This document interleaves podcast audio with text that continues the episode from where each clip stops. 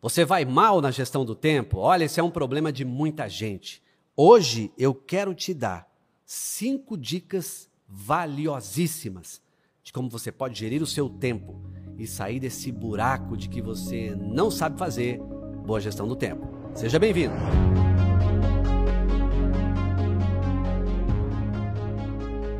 Olá, eu sou Marçal Siqueira, este é o Cápsula Cast, eu sou mentor de desenvolvimento humano, adoro falar sobre gestão do tempo. Por que, que eu gosto? Porque eu já fui péssimo nisso e hoje me considero alguém que gere melhor o tempo. Tenho os meus deslizes? Claro que tenho. Só que esses deslizes não me definem mais.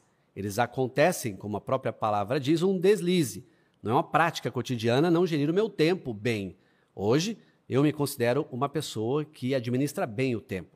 Já disse isso e vou reforçar. Nós temos 86.400 segundos por dia.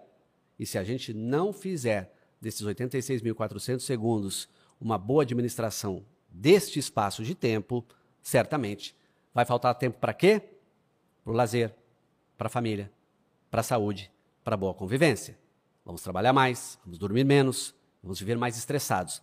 Aliás, eu considero que um dos grandes inimigos da inteligência emocional é a má gestão do tempo. Todo mundo que gere mal o tempo toma decisão equivocada, acelera um processo que não poderia ser acelerado, atrasa um que não poderia ser atrasado. E eu quero falar hoje de como é que você pode gerir melhor o seu tempo. São cinco dicas de como isso pode acontecer bem melhor aí na sua vida. Bom, antes que eu entre na primeira dica, eu quero te convidar a se inscrever aqui no canal, quero te convidar a acionar aí o sininho e a partir daí você também enviar esse vídeo, compartilhar com outras pessoas, fazer esse conteúdo andar para que de fato a gente possa ser efetivo aqui no canal e ajudar mais pessoas. Bom, primeira dica: defina claramente a sua prioridade. Você não falou prioridades? Não.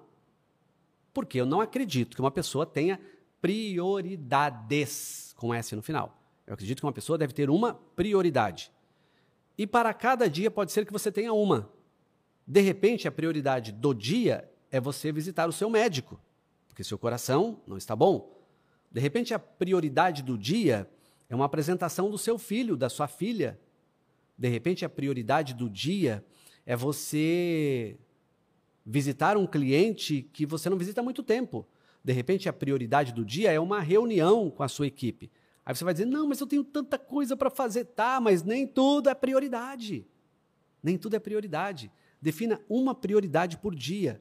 Aquela que você sabe que se você não fizer, vai te dar grande problema. Então esquece essa ideia de prioridades. Trabalhe pensando que nós temos prioridade.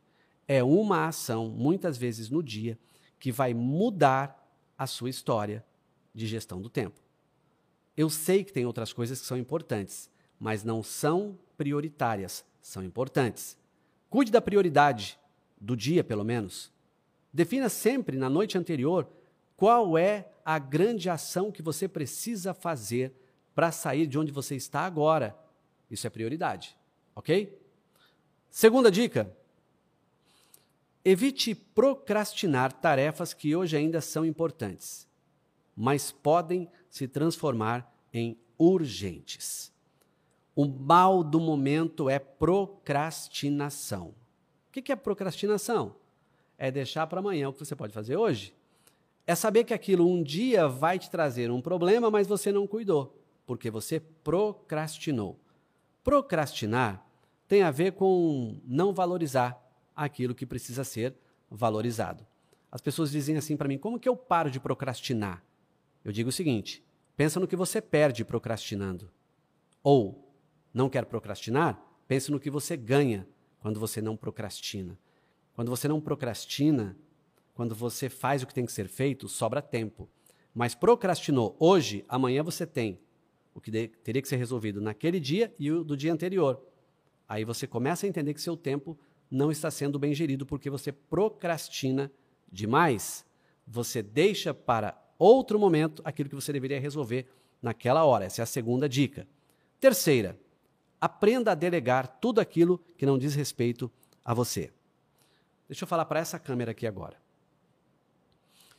Tem pessoas que elas pensam assim: só eu sei fazer isso. Só eu sou bom nisso. Só eu consigo resolver isso. Ah, se eu deixar com alguém, não vai dar certo. Sabe o que é isso? Insegurança. Primeiro passo. Segundo, você não treinou ninguém. E por isso você acumula tudo em você. E é claro que você vai viver sobrecarregado e sem tempo. Aprenda a delegar atividades que não dizem respeito às suas melhores entregas. Por exemplo, tem coisas que eu não faço bem.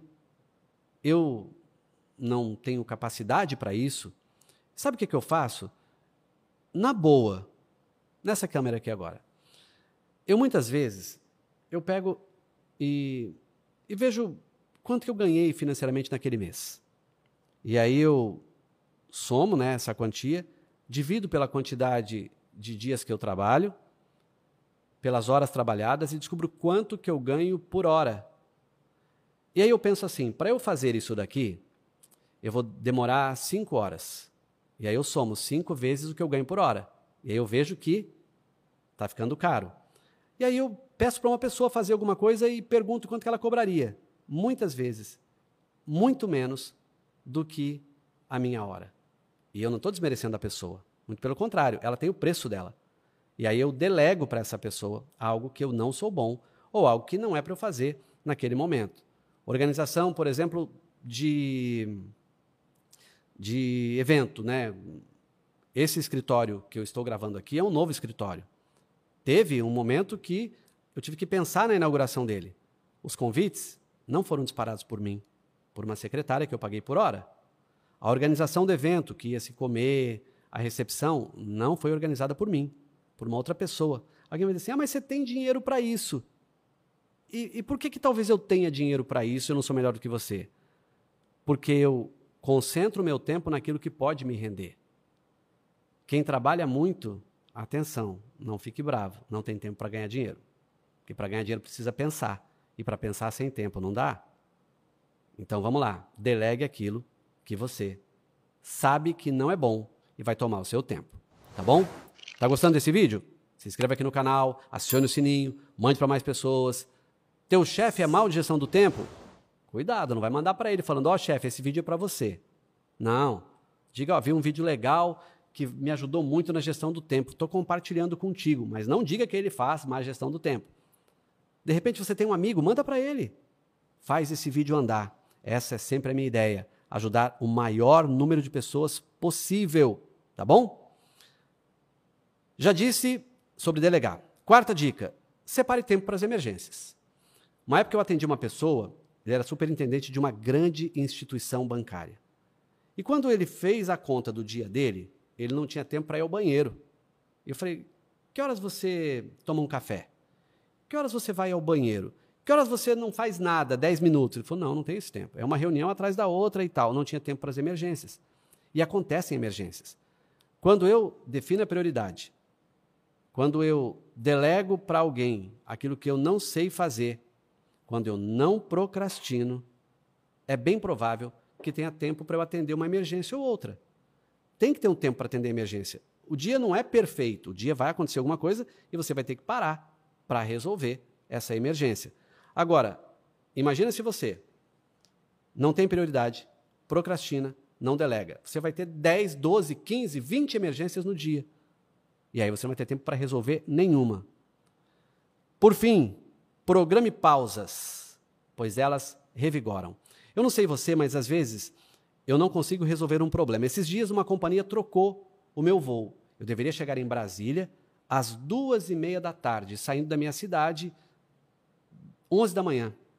E aí a companhia mandou que eu chegaria às onze e meia da noite. Eu esperaria em Campinas cerca de oito horas. Bom, na hora me subiu uma raiva. Na hora eu falei, vou cancelar tudo. Pausa. E essa pausa me fez dormir. O voo tinha três dias para acontecer eu podia cancelar ou ver as outras opções, que naquele momento não apareciam as novas opções. Resultado: no dia seguinte, depois da pausa, sem tomar o tempo naquela hora que eu não ia poder resolver, eu entrei, achei outras opções, saindo mais tarde e esperando nada praticamente para chegar até Brasília. Vejam, a pausa, que essa quinta dica, ela revigora a minha mente. Então nós precisamos aproveitar o tempo, inclusive para programar pausas, que seja de cinco minutos, para revigorar, para abrir a mente, para repensar algumas coisas. Gostou dessas dicas? Mande para mais pessoas. Muito obrigado a você que esteve aqui no Cápsula Cast e hoje a gente falou das cinco dicas de como você deve gerir o seu tempo. Se você pegou esse vídeo andando, volta no começo, assista novamente. Anote. Cada vez que você anota, você aumenta em 38% a sua chance de melhorar a capacidade de realizar aquilo que você anotou. Até mais.